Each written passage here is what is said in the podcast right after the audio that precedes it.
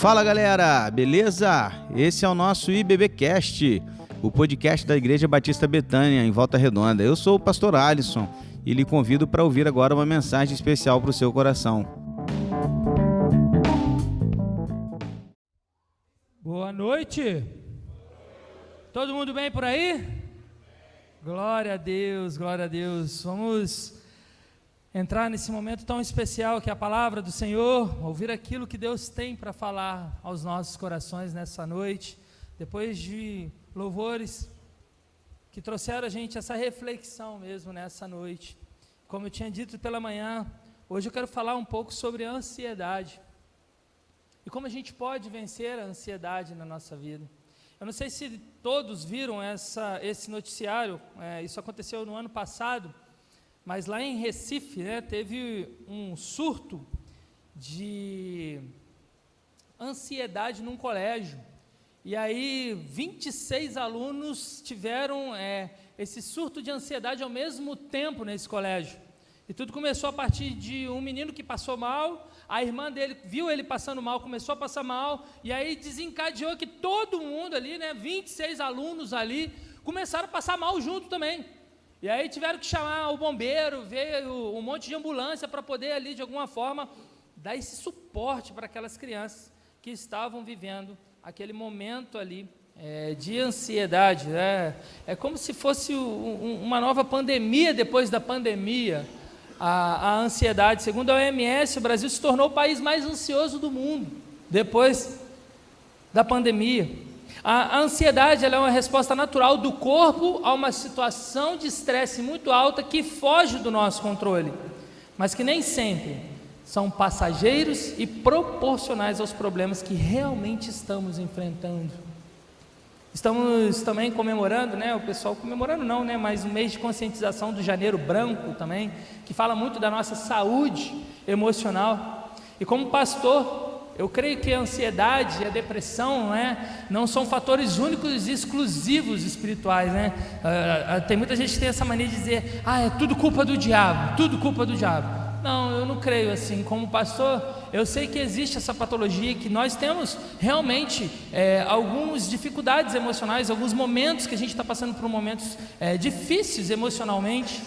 E eu creio muito que o diabo ele aproveita esses momentos de fragilidade para aí sim fazer aquilo que ele quer fazer, destruir a gente de alguma forma e de alguma forma desestabilizar ainda mais aquele momento que nós estamos passando. Então, muitas vezes é algo que acontece no natural e que vai para o sobrenatural, para o mundo espiritual. Algo que acontece e que nós precisamos, de certa forma, entender isso acontecendo na nossa vida e buscar soluções para que isso não possa continuar acontecendo. Quero trazer nessa noite cinco sinais que nós estamos ansiosos. Então presta atenção em cada sinal e percebe assim, e será? E eu me enquadro nesse, e eu me enquadro nesse. Cinco sinais. Mas depois também nós vamos trazer cinco formas da gente vencer a ansiedade. Quero convidar vocês a abrir a Bíblia em 2 Reis, segundo livro de Reis, capítulo 18.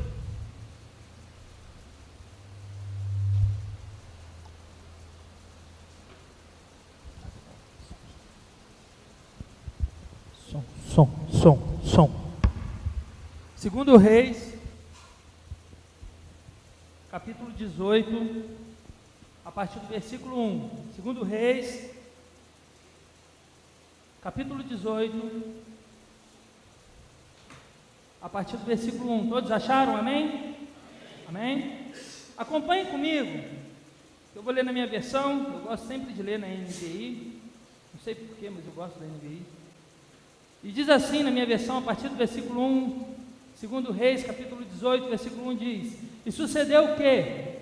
No terceiro ano de Oséias, filho de Elá, rei de Israel, começou a reinar Ezequias, filho de Acais, rei de Judá. Tinha 25 anos de idade quando, quando começou a reinar, olha aí, um menino, né, um, um jovem, 25 anos de idade começou a reinar. E 29 anos reinou em Jerusalém. E era o nome da sua mãe Abi, filha de Zacarias.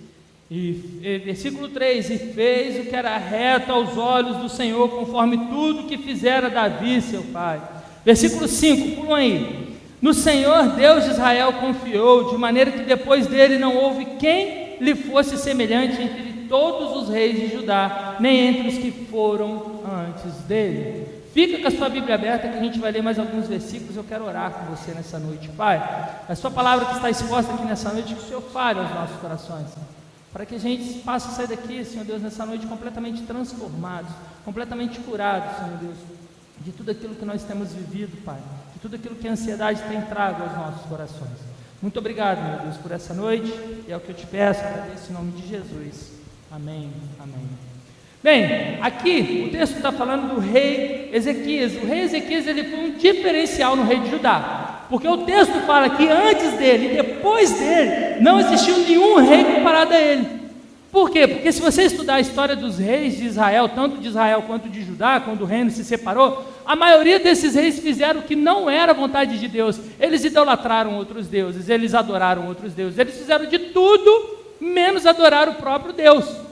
Então, quando aparece Ezequias, é muito interessante por quê? Porque ele não repete o erro dos seus antepassados. O seu pai, o seu avô foram terríveis, mas ele chega na época dele, ele fala assim: não, comigo vai ser diferente. Eu vou derrubar os postes, eu vou derrubar tudo que é de idolatria e nós vamos adorar somente ao nosso Deus. E ele estava tão confiante nessa reforma de Jerusalém que a Síria, naquela época, havia dominado todos os povos, inclusive o povo de Judá. Só que a Síria, diferente da Babilônia, deixava o povo continuar morando na sua casa, vivendo no seu reino. Só que eles pagavam impostos altíssimos para a Síria. E o rei Ezequias, ele estava tão confiante nessa reforma que ele estava fazendo em Jerusalém, no coração ali do povo, tentando restaurar a adoração a Deus, que ele toma uma decisão e ele fala o seguinte: Olha só, a partir de hoje eu não vou pagar mais imposto para a Síria. Não vou pagar mais imposto para a Síria. E não vou me submeter mais à dominação da Síria. Só que aí o rei da Síria fica sabendo disso. O rei da Síria fica sabendo que o rei Ezequias fala que não vai pagar mais imposto. Israel, Judá, não vai pagar mais imposto. Judá, né? O reino era de Judá. Não ia mais pagar imposto nenhum, não ia se submeter à dominação da Síria. E aí o rei da Síria fica sabendo disso. E o rei, o que, que ele faz? Ele monta uma comitiva, uma comissão, e ali ele envia essa comissão para ir lá em Israel, né, para ir lá em Jerusalém, descobrir o seguinte: o que está pegando, irmão? Como assim você vai parar de pagar o imposto para a gente, o imposto devido aqui?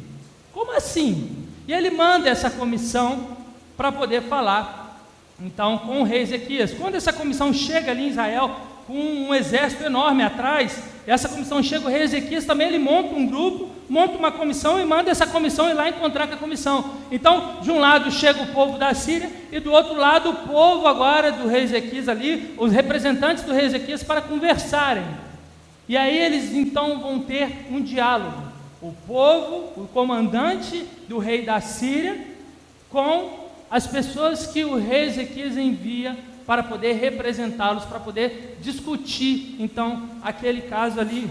E aí, irmãos, a gente vai agora direto para o versículo 19. Não feche sua Bíblia, a gente vai ler alguns versículos. Na verdade, a gente vai passar por esse capítulo. E a gente vai chegar no versículo 19. O versículo 19, olha só o que, ele vai dizer. O comandante lá da Síria, né, o chefe do, do comando da Síria, ele vai dizer o seguinte no versículo 19: olha só. O comandante de campo lhes disse: Diga isso a Ezequias. Assim diz o grande rei, o rei da Síria: Em quem você baseia a sua confiança? Olha para mim. O rei da Síria mandou dizer o seguinte para eles: Vocês pararam de pagar impostos? Vocês, vocês largaram a gente? Deixa eu te fazer uma pergunta. Em quem você baseia a sua confiança? Sabe a primeira forma que muitas vezes a ansiedade vai entrar no nosso coração?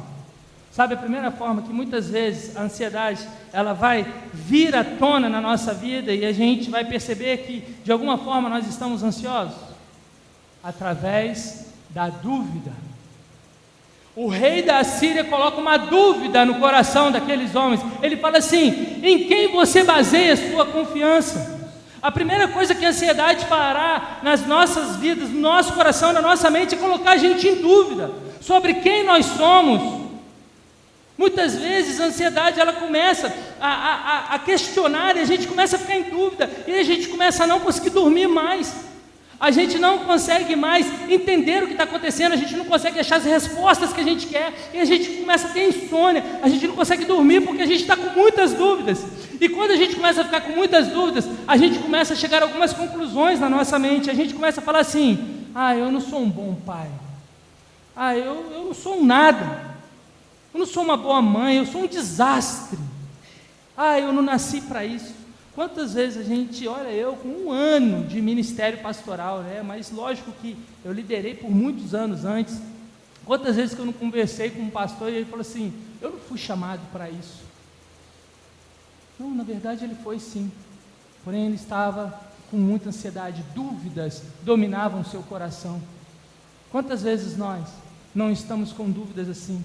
Eu não nasci para isso. Eu não sou uma boa pessoa. Eu não sou alguém que Deus realmente chamou eu não sou um bom pai, eu não sou um, um bom provedor. A primeira forma que a ansiedade vai entrar nos nossos corações é trazendo dúvidas. Muitas vezes dúvida, a dúvida vai fazer a gente desconfiar de tudo e começar a ver coisas que não existem. Começa a brigar sem motivo, pois a ansiedade está colocando dúvida no seu coração e você está com tanta dúvida que você não consegue achar as respostas. E por isso você começa a não entender nada que está acontecendo. É isso que o comandante chega e fala: Ei, em quem que você está colocando a confiança de vocês? A primeira requisito, a primeira coisa que a gente precisa analisar, se nós estamos ansiosos, é se nós estamos tendo dúvidas no nosso coração. Mas o texto continua, versículo 20, acompanha comigo. Olha só o que, que o comandante da Síria está falando com o rei é, Ezequias através dos seus representantes. Versículo 20: Você pensa que meras palavras já são estratégias e poderio militar? Em quem você está confiando para se rebelar contra mim? Você está confiando no Egito, aquele caniço quebrado que espeta e perfura a mão do homem que nele se apoia? Assim o Faraó, rei do Egito, retribui a quem confia nele. Mas se você me disser, estamos confiando no nosso Deus, não é aquele cujos santuários e altares Ezequias removeu, dizendo a Judá e Jerusalém: Vocês devem adorar diante do altar em Jerusalém? Presta atenção no que eu vou te falar aqui agora. A segunda forma que a ansiedade entra nos nossos corações é colocando em xeque tudo que você já fez. A ansiedade ela vai colocar em xeque tudo aquilo que você já fez. Por quê? Porque o comandante ele está falando aqui o seguinte: oh, você, você vai confiar no rei Ezequias que derrubou ali o templo do Senhor? Mas na verdade, quando a gente lê o texto, Ezequias ele derruba o templo do Senhor. Ele derruba os, o, o, as imagens e as idolatrias, mas ele fala assim: não, nós vamos restabelecer o louvor e a adoração ao nosso Deus. Então, a ansiedade ela vai colocar em xeque tudo aquilo que a gente já fez. O rei da Síria falou assim: Você destruiu os ídolos, não é? Ah, você restabeleceu a adoração ao seu Deus? Não é suficiente. Você acha que só com palavras, falando as coisas aqui, você vai conseguir o que você quer? A ansiedade sempre vai falar que tudo que você faz é insuficiente, que você não fez o bastante, que você é ruim, que você é incompetente, que você é um desastre. Por isso começam as dúvidas de quem você é, que você não é suficiente, porque por mais que você faça, nunca será suficiente para saciar o que a ansiedade quer.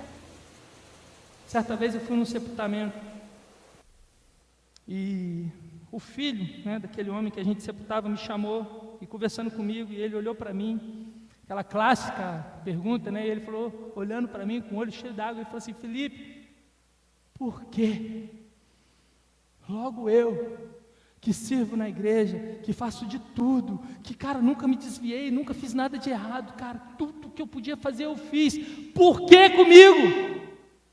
Eu vejo tantas pessoas ruins fazendo coisas ruins e nada acontece com elas. E por que isso aconteceu comigo? Porque a ansiedade, muitas vezes ela vai pôr em xeque tudo aquilo que você já fez. A ansiedade, ela vai começar a questionar no seu coração tudo aquilo que você já fez e fala assim: não é suficiente. O que você fez não é suficiente. não adianta nada aquilo que você fez. Justamente para mostrar para você que você não, não consegue corresponder àquilo que ela quer, porque ela é sempre insaciável, ela é sempre insaciável nas nossas vidas. O texto continua, irmãos, versículo 25. Além disso, olha o comandante do rei da Síria falando então com os representantes do rei Ezequias. Ele fala assim: além disso, será que vim atacar e destruir esse lugar sem uma palavra da parte do Senhor? O próprio Senhor me disse que marchasse contra esse país e os destruísse. Gente, o terceiro sinal que a gente está ouvindo e está dando ouvido à ansiedade é exatamente isso daqui que ele fala: é a confusão. Nós ficamos completamente confusos. A ansiedade vai começar a gerar confusão na nossa vida. A gente vai começar a acreditar em coisas que não são reais. Sabe o que, que o comandante da Síria falou para o rei Ezequias, para os representantes do rei Ezequias? Você não sabia não? Deus me mandou marchar aqui contra vocês. Foi o Deus de vocês que mandou eu vir aqui marchar contra vocês. Olha a confusão. Olha a confusão instalada no nosso coração. Como assim? Deus mandou?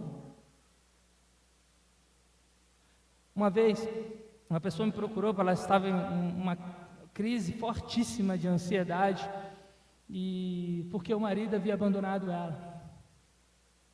E aí eu falei assim, não, calma aí, vamos, vamos pensar aqui o que, a gente pode fazer. Isso tem muito tempo, mas na época eu falei assim, olha, é, eu vou conversar com o meu pastor e vamos ver se a gente se encontra, a gente ora junto. Meu pastor traz uma orientação para você e ela estava muito aflita. Ela falou assim, mas eu preciso que seja agora. Meu marido foi embora. Eu e eu liguei para o pastor Alisson na época falei, cara, me ajuda aí, mano. Estou com a situação aqui. E o pastor, ó, Mano, vamos fazer o seguinte, vamos acordar, então sete horas da manhã, traz ela aqui sete horas da manhã, a gente conversa com ela. E aí a gente, eu levei, trouxe ela aqui para a igreja, sete horas da manhã, a gente conversou, conversou com ela, orientamos ela, oramos com ela, falamos tudo com ela. E a gente olhou nos olhos dela, a gente viu um rosto reanimado, ela se animou novamente. Ela falou, agora eu entendi, agora eu entendi tudo isso. E aí ela saiu dali, eu olhei para o pastor e falei assim, cara, deu bom, mano, acho que agora ela vai ela vai conseguir se estabilizar e ela vai conseguir se acertar diante de tudo que está acontecendo na vida dela.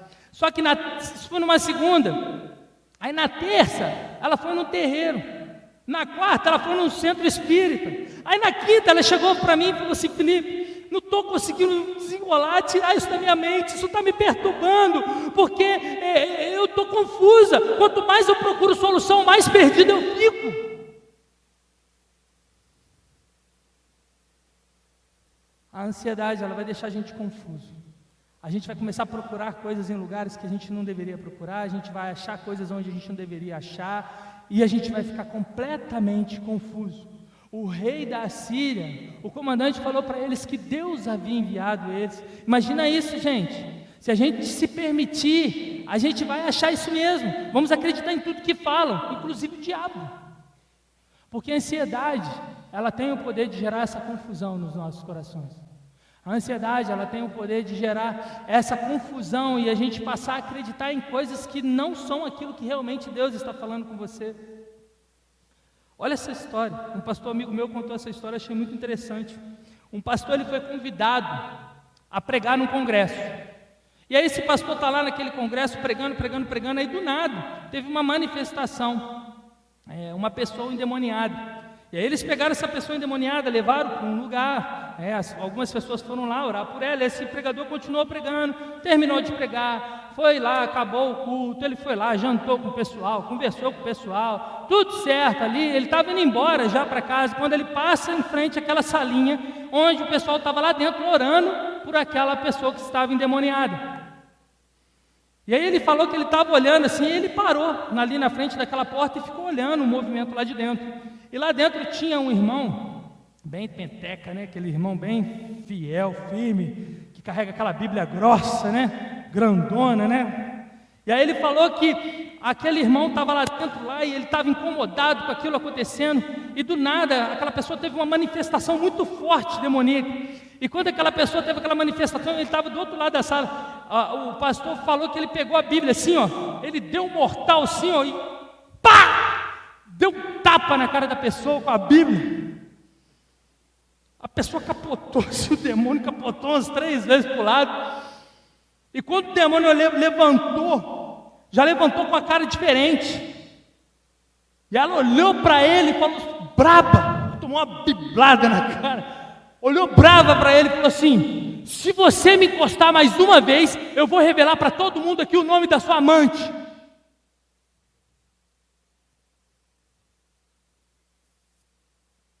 Aquele pastor que havia sido convidado, que estava ali olhando aquela cena acontecer, quando ele ouviu o diabo falando aquilo, o Espírito Santo veio diretamente na mente dele e falou assim: Esse cara não tem amante. Só que olha só como é que é doido. Quando eu contei essa história aqui agora, creio que muitos de vocês iriam acreditar que ele tinha uma amante. Sabe por quê? Porque quando nós estamos ansiosos, nós temos nossa mente completamente confundida. Nós ficamos confusos. Nós acreditamos até no que o diabo fala.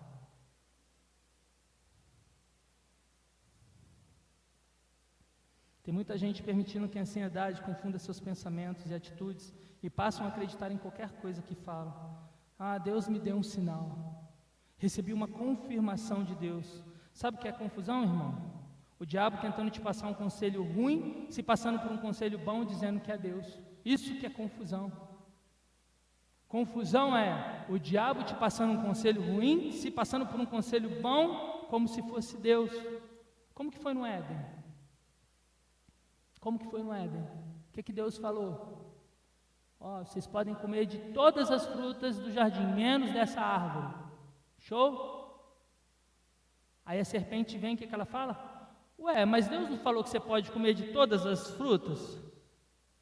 Confusão. Aí a Eva já começa. Não, é, é, não, não, é, a gente pode, mas não pode comer dessa fruta. Mas por que, que não pode? Ele te falou por quê? Você sabe o que, que vai acontecer se você comer essa fruta? É, não, é, é, ele falou que se a gente comer, a gente vai morrer. Não, você vai morrer. Mas ele te falou por quê que você vai morrer? O que, que acontece? O diabo usa a própria palavra de Deus para te confundir, irmãos. O diabo ele usa a própria palavra de Deus para te confundir. É aí, nesse momento de confusão, que a gente vai pedir conselho para pessoas que a gente não deveria pedir. Aí você fala assim para a pessoa: Ai, meu casamento está terrível. Meu casamento está horrível, eu não sei o que fazer mais com meu casamento, e meu casamento está terrível, e eu acho que eu vou separar, eu não sei mais o que, que eu faço. E aí o que, que a pessoa faz quando a pessoa, aquela, aquela, aquela pessoa que você pede conselho, que não é uma pessoa de Deus, mas que é uma pessoa de Deus, ela vai falar assim, ué, ela vai citar a Morris para você. Ela vai falar assim, ué, divorcia logo. É, porque que a Morris fala? Porventura darão dois juntos se não estiverem de acordo. O diabo ele usa até textos bíblicos para provar para você que você está errado, para você tomar as, as, atitudes erradas na sua vida. Cara, irmão, não permita ser confundido quando você estiver ansioso. Não permite que a ansiedade confunda você, que você ouça vozes que não é a voz real de Deus. Não permita que a ansiedade te deixe em confusão. Será que é isso? Tem muita gente confunda achando que está ouvindo a voz de Deus e na verdade é o diabo tentando distorcer seus pensamentos e te afundar em ansiedade. Mas o texto continua. Versículo 26.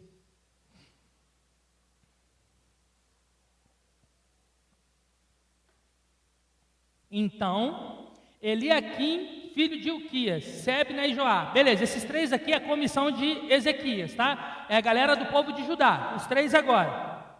Os três disseram ao comandante de campo, ao comandante lá da Síria: Ei, por favor, fala com os teus servos em aramaico, pelo amor de Deus. Porque entendemos essa língua? Não fale em hebraico, pois assim o povo que está sobre os muros entenderá. Olha aqui para mim, eles começam a falar assim: Ei, para, para, fala baixo, fala em aramaico. Aramaico a gente entende, e o povo que está aqui atrás no muro não entende. Para de falar em hebraico para eles não ouvirem. Para, vamos só a gente discutir aqui, vamos só a gente resolver. Vamos resolver entre a gente, cara. Eles não precisam ficar sabendo o que está acontecendo, não. Calma. Fala em aramaico, não fala em hebraico, não. Versículo 27. O comandante, porém, respondeu: Será que o meu senhor enviou-me para dizer essas coisas somente para o seu senhor e para você? E não para os que estão sentados no muro? Que, como vocês, terão de comer as próprias fezes e beber a própria urina. Olha para mim. Presta atenção. O quarto sinal de ansiedade na nossa vida é quando a humilhação chega. Presta atenção, irmãos, pelo amor de Deus. Não tente negociar com o diabo, cara. Não tente negociar com o diabo. O diabo não vai te perdoar. Ele só precisa de um mole seu. Ele só precisa de uma escapadinha sua. Para ele um deslize, para ele te devastar, irmão. Não negocie com o diabo. O diabo ele quer trazer humilhação para a sua vida. Ele quer te humilhar. A humilhação, ela ativa o nosso ego, ela nos traz uma vergonha enorme. A humilhação ali foi na frente do povo inteiro que estava nos muros. Porque ele falou assim: fala baixinho, fala em outra língua, vamos conversar só nós. O cara, o quê? Não, todo mundo vai ouvir. E aí o cara termina dizendo o seguinte: Sabe o que, que todo mundo precisa ouvir? Que no final das contas, vocês vão comer a própria fezes e beber a própria urina. Isso é humilhação da pior que existe. Imagina alguém falar isso com você.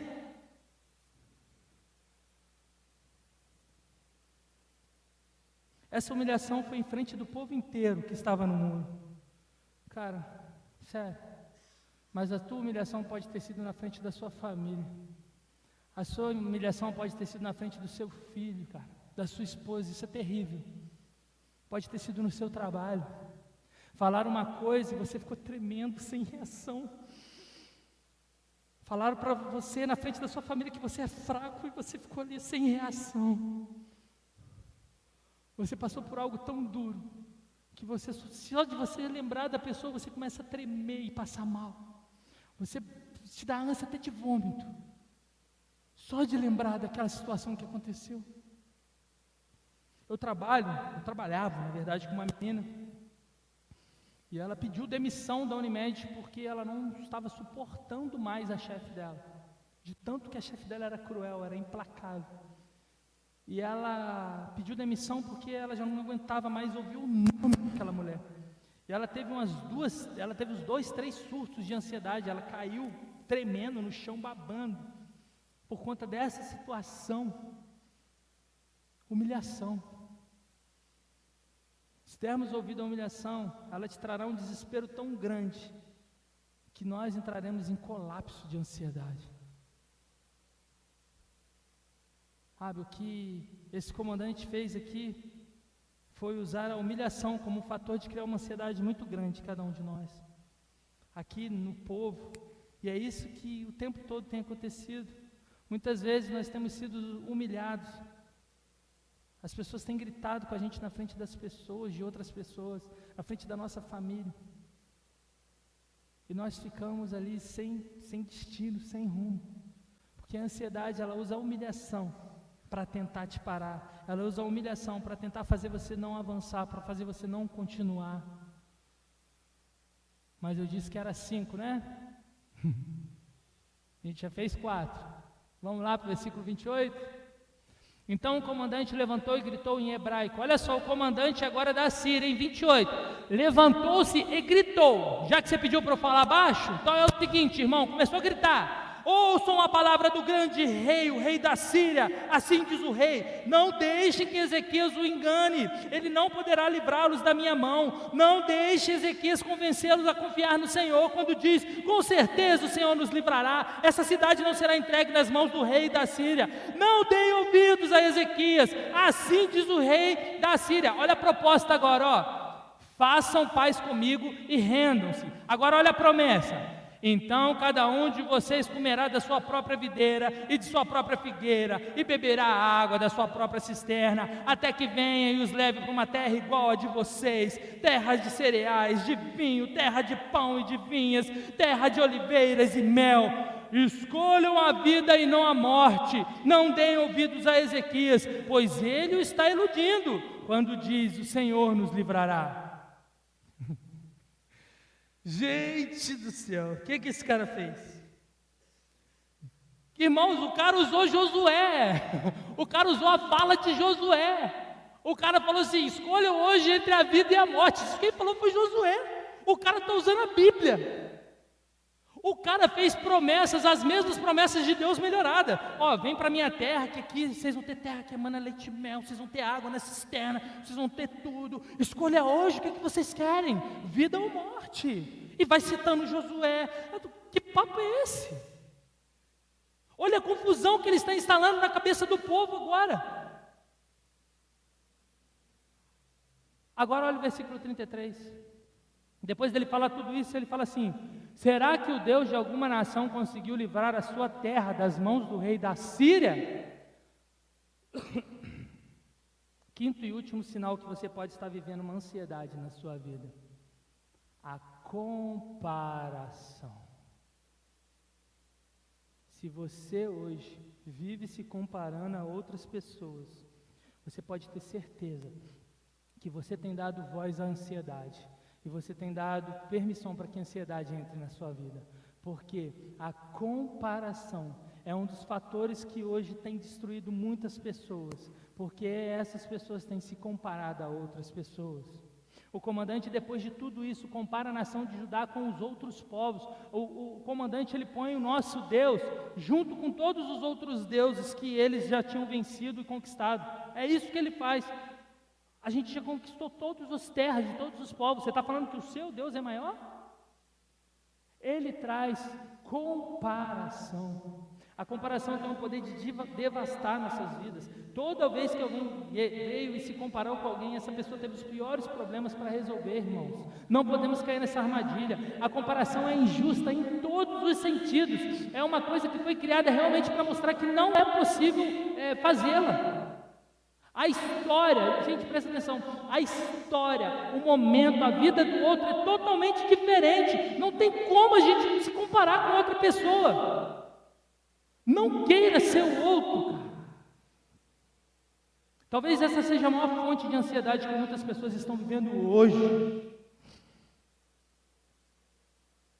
Não entendem que porque alguns se dão tão bem e eu não consigo me dar bem, porque algumas pessoas conseguem fazer isso e eu não consigo. Não caia na armadilha de achar que a vida do outro é melhor. Posso te dar um conselho? Posso te dar um conselho nessa noite?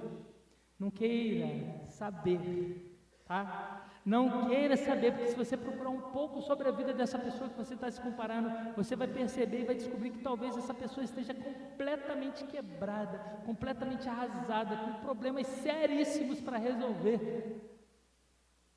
Porque muitas vezes o que nós externamos não é aquilo que nós realmente estamos vivendo. Nós temos a mania de criar uma capa e mostrar que está tudo bem. Mas por trás está tudo muito ruim. Não se compare, cara. Não caia no erro de se comparar, porque isso tem destruído a vida de muitas pessoas, isso tem trazido uma ansiedade muito grande, porque a gente quer ser outra pessoa de qualquer jeito, a gente quer se parecer com outra pessoa de qualquer jeito, a gente quer ser assim de qualquer jeito, e não é desse jeito. A comparação nunca vai ser benéfica. A comparação ela nunca vai trazer benefícios para a nossa vida. Quando você começar a se comparar, pode ter certeza que a ansiedade está dominando seu coração. Cinco sinais que nós estamos ansiosos: comparação, humilhação, confusão, é, colocar em xeque tudo aquilo que você já fez e dúvida. São esses cinco sinais que a ansiedade coloca no nosso coração e que faz a gente hoje ser pessoas ansiosas, ser pessoas que hoje estão completamente ansiosas e vivendo uma ansiedade. Mas, cara, eu quero que rapidinho, a gente já está extrapolando o nosso tempo, mas eu falei que eu ia trazer cinco fatores que fazem a gente hoje se tornar ansiosos, mas eu quero também trazer cinco soluções, cinco verdades, para que a gente possa vencer a ansiedade, para que a gente possa conseguir passar por tudo isso que nós estamos vivendo. E agora, após o comandante do rei da Síria falar tudo isso, nós vamos ir para o capítulo 19, vira a página. E eu quero trazer agora a forma da gente vencer a ansiedade na nossa vida.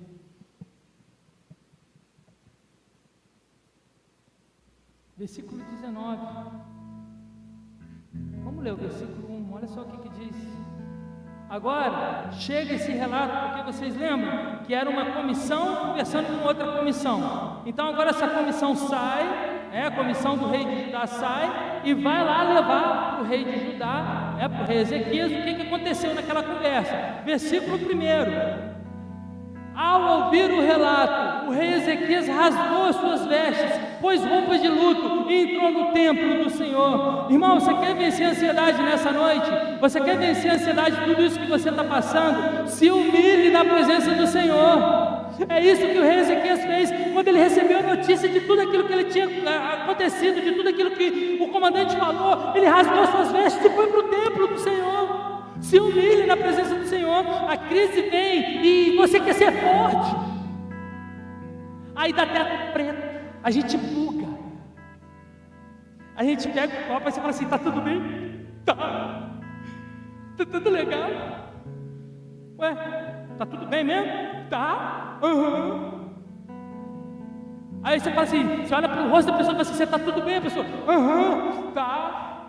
Tá tudo bem.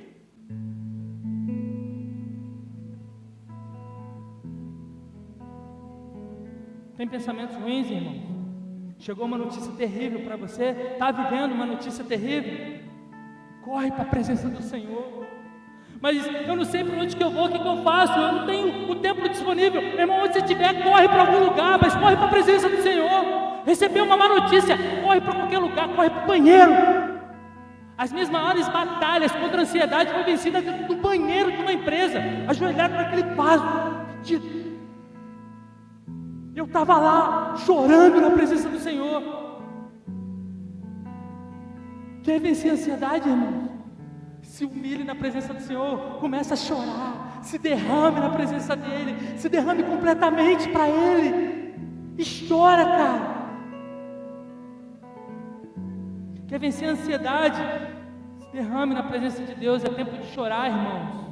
É tempo de chorar muito na presença do Senhor. Vocês lembram que eu contei aqui semana passada sobre o que aconteceu comigo? Sobre a crise que eu vivi semana passada com os meus filhos. Meus filhos já estavam mais de cinco dias passando mal, não melhoravam, não conseguia dormir. Até que eu levei eles no médico, aí o médico passou o remédio. Aí teve um dia que a gente estava tentando dar o remédio, a gente deu o remédio para o Arthur, o Arthur vomitou o remédio. Aí eu fui lá, travei ele, enfiei o remédio nele, ele vomitou tudo de novo. E eu, eu cheguei, coloquei a mão na cabeça e falei assim: eu não estou aguentando mais. Eu faço de tudo pelo meu filho, não dá certo. Aí eu peguei ele e falei assim: toma, Laís, que ele é seu. Aí a Laís pegou ele, eu saí, fui na cozinha porque eu estava muito estressado. Aí eu voltei, quando eu voltei, ela estava abraçada com ele, chorando. E eu passei por ela, entrei no meu quarto. Eu falei assim: sirvo para ser pai. Olha a ansiedade. Eu não sirvo para ser pai. E requisito de ser pai eu sou zero. Eu não presto para isso. Não dá. E estou reclamando lá. E eu deitei na cama e comecei a reclamar. Reclamar, reclamar. E aí do nada eu senti o Espírito Santo falando. E eu olhei assim e falei assim: Ai Deus, não estou aguentando mais. Pai, comecei a chorar. Um marmanjo de 40 anos deitado na cama chorando. Comecei a chorar mesmo. E chorei, chorei, chorei. E aí eu senti a paz de Deus descendo. Eu senti a paz de Deus descendo sobre mim. E aí eu parei de chorar, limpei meus olhos. Eu falei assim, cara, minha esposa está na sala com meu filho chorando. Nem minha esposa está aguentando. Levantei. Eu cheguei lá e falei assim, amor, me dá o Arthur.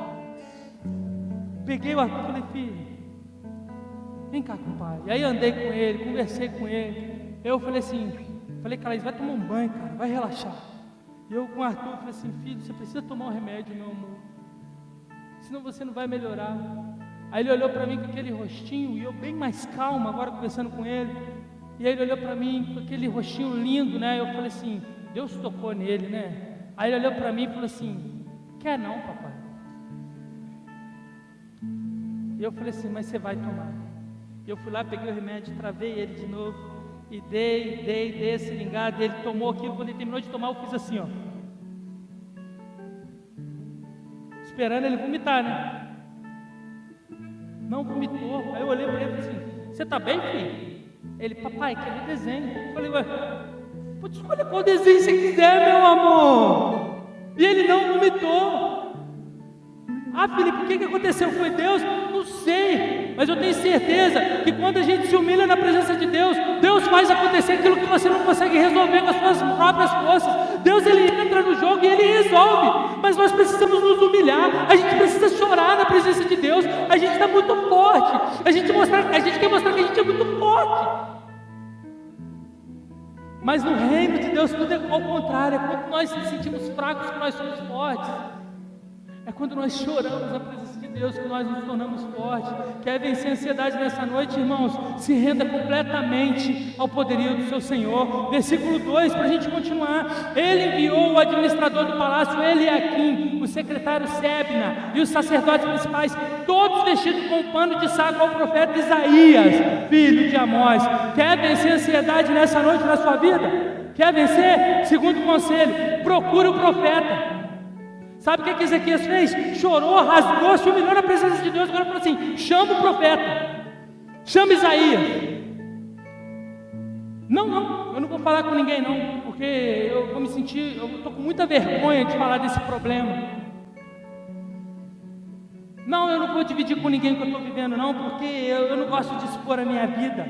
Ah, é? Então vai lá, irmão. Tenta. Tenta. Gente, não faz sentido. Nós somos uma comunidade de cuidado. Nós cuidamos um do outro. No meio de uma crise, seus ouvidos e olhos ficam turvos. A gente fica emocionado demais, sensível demais. Você precisa de alguém que não está naquele turbilhão que você está vivendo e alguém que possa ouvir a voz de Deus por você muitas vezes. Quando Ezequias fala assim, chama o profeta, ele está falando assim: ó, para eu resolver esse problema que eu estou vivendo, para eu resolver a ansiedade, eu preciso de alguém do meu lado, eu preciso compartilhar isso com alguém de confiança. É isso que ele está falando.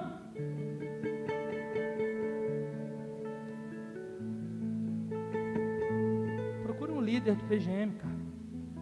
Procure seu pastor. Nossa igreja tem a, a, o privilégio de ter dois pastores. Se você procura um, você, você não achar, você acha o outro praticamente 24 horas por dia você consegue ter um atendimento. Você pode não achar um, mas você acha o outro. Até um dia desse, o pastor estava de férias, o telefone tocou, era um irmão, tentando falar com o pastor desesperadamente, não consigo. falei, comigo você conseguiu. Olha aí que benção. Procure alguém, cara. Não passe por esse momento sozinho. Não tenta ser o super-homem, cara. Não tenta ser, porque, porque o diabo, a estratégia do diabo é, é você ansioso, você não quer compartilhar com ninguém, e o diabo faz assim: se isola, se isola, se isola, fica aqui nesse cantinho aqui sozinho, que eu te arrebento, vou te, te devastar aqui. É isso que o diabo quer. O diabo quer que você fique sozinho, se sinta sozinho, porque você sozinho você está muito vulnerável. Ele, ele te pega, cara. Você precisa de alguém de uma visão externa do problema para te ajudar. Vou te dar um exemplo. Eu estava andando uma vez na vila, eu vi um flanelinha muito simples, um cara muito humilde. E um cara tinha uma vaga, o cara passou num carrão assim, ó, isso é Audi, um carro gigante. E aí o cara olhou para a vaga assim, aí o flanelinha falou assim, irmão, nem tenta. Aí o cara olhou e falou assim, você sabe dirigir? Aí eu falei, não irmão, não dá falou assim: não, meu carro ele, ele estaciona sozinho, o sensor aqui já identificou que cabe. Aí eu parei, o cara fez, pá! Falei, assim: irmão, te avisei, cara, não cabe. Ele falou assim: cara, mas você sabe dirigir esse carro? Você entende de carro? Ele falou assim: não, mas eu estou aqui de fora, eu estou vendo. Muitas vezes, cara, você precisa de alguém que esteja com a visão de fora daquilo que você está vivendo. E ele vai te ajudar a você não cometer os erros que você possivelmente está pensando em cometer. Ah, mas é só um flanelinha. Ah, é, é só um pastor. Ah, é, esse pastor é muito jovem. Ah, esse pastor Felipe é muito jovem. Ele não vai me orientar, não. Ah, só tem 10 anos de casado, eu tenho 50. Coitado dele. Será? Porque às vezes alguém de fora vai ter uma visão muito melhor do que você está vivendo aí dentro do seu problema, cara. Mas você precisa confiar em pessoas de Deus, para poder te orientar, para poder trazer para você a reflexão daquilo que você precisa, cara. Precisamos de pessoas, já deu essa de querer resolver tudo sozinho, cara. Vamos continuar, a gente já está terminando, irmãos. Versículo 14.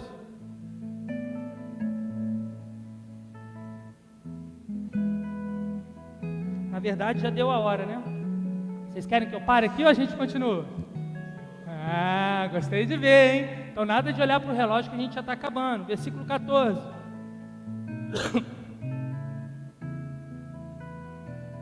Ezequias recebeu a carta das mãos do mensageiro e a leu.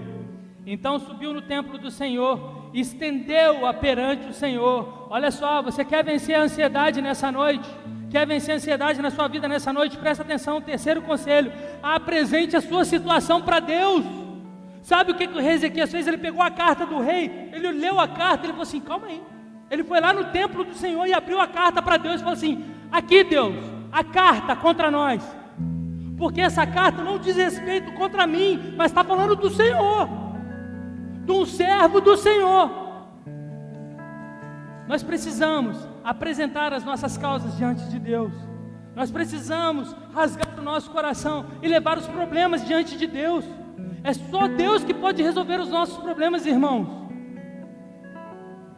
Ezequias abre a carta contra ele, contra Deus, e vai para o templo e mostra para Deus: olha aqui, Deus, essa carta não diz sobre mim, mas fala sobre o Senhor. O rei quer invadir aqui porque eu confio no Senhor. E agora, Deus? Quantas vezes você apresentou aquilo que está tirando a sua paz para Deus? Quantas vezes? Talvez seja por isso que você ainda não encontrou a paz porque você não entregou ela perante Deus. Você não chegou e falou assim: está aqui, ó. Meu casamento, pai. É meu filho, pai. É o problema que eu estou enfrentando no serviço, pai. É o problema que eu estou enfrentando na minha casa, pai. Está aqui, pai. Eu apresento diante do Senhor. Eu não estou aguentando mais. Eu não estou dormindo mais. Eu não tenho paz mais. Está aqui, Senhor. Leva seu filho, cara, leva sua esposa, seu esposo, leva as coisas que estão tirando a sua paz, entregue a Deus, cara. Foi isso que Ezequias fez. Deus, eu tenho uma carta aqui, está escrita aqui uma declaração de guerra contra nós. Está entregue nas suas mãos, Deus. Isso está tirando meu sono. Eu não tive mais paz depois que recebi essa mensagem, mas está aqui, Senhor Deus, apresentada diante de Ti. Entregue suas causas na mão do Senhor. Entregue suas causas na mão do Senhor. Pare de tentar resolver de todas as formas que você quer resolver. Você já viu que isso não dá resultado. Entregue nas mãos do Senhor. Continua o texto comigo, versículo 15. E Ezequias orou: Senhor, Senhor, Deus de Israel, que reina em teu trono, entre os querubins, só tu és Deus, sobre todos os reinos da terra. Tu criaste os céus e a terra. Dá ouvido, Senhor, e vê é, ouve as palavras que Senaqueribe enviou para insultar o Deus vivo. É verdade, Senhor, que os reis assírios fizeram de todas essas nações e seus territórios desertos. Atiraram os deuses delas no fogo e os destruíram, pois não eram deuses, eram apenas madeira e pedra moldada por mãos humanas. Agora, Senhor nosso Deus, salva-nos das mãos dele, para que os reinos da terra saibam que só tu, Senhor, és Deus. Quer vencer a ansiedade, irmãos? Quer vencer a ansiedade nessa noite?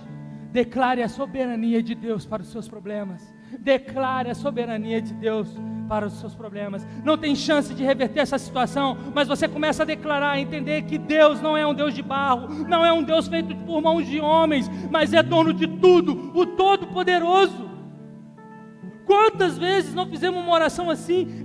A gente chega e fala assim: por que, Deus? Por que você deixou isso? Por que você permitiu isso? A culpa é sua, Deus. Eu não aguento mais. Eu não quero saber mais. Mas, mas, mas o Senhor é Deus. O Senhor é todo poderoso. Que o Senhor seja adorado, engrandecido, glorificado. Só Tu és, Senhor. Conta-se uma história de uma senhora. E ela cuidava do seu neto. E ela tentou de todas as formas levar Rio de Janeiro ela tentou de todas as formas levar seu neto para a igreja, para se formar na igreja, ficar na igreja, ser um homem de Deus. E seu neto adolescente não queria, queria ficar na rua. E começou a se envolver com coisas erradas. E se envolveu demais. E um dia ela falou assim: Filho, Vamos para a igreja, Cavó. Vamos para a igreja. Ele falou assim: Não, vai lá. Outro dia eu vou. E ela foi para a igreja, ela adorou. E quando ela estava voltando para casa, tinha um trânsito. Estava tudo parado. É, tinha acontecido algo ali na frente. Então ela pergunta assim: O que, que aconteceu? Aí falaram assim: Está tudo parado que a polícia está ali porque houve um assassinato. Na hora a cabeça dela fez assim. E ela sai daquele carro e vai em direção àquele lugar. E quando ela chega naquele lugar, é isso mesmo. É o neto dela que estava morto lá. Quando ela vê o neto dela, ela cai de joelhos no chão e ela fala: Por que Deus? Por que o Senhor permitiu que isso acontecesse com meu neto? Eu fiz tudo que eu podia, eu tentei levá-lo para a igreja, eu fui fiel ao Senhor. Por que, que o Senhor permitiu que isso acontecesse, Deus? Por quê? Mas o Senhor me deu, e o Senhor tirou, bendito seja seu nome, glorificado seja seu nome. Sabe, muitas vezes a gente dá muita ênfase para o problema, e a gente esquece de observar que nosso Deus não foi Deus criado por mãos de homens, nosso Deus não é Deus de madeira, de pedra. Nosso Deus é um Deus que está vivo, é um Deus que está reinando nesse momento sobre nossas vidas e que Ele tem o poder de todas as coisas na mão dele. Ele pode fazer como Ele não pode fazer, porque Ele é o nosso Deus.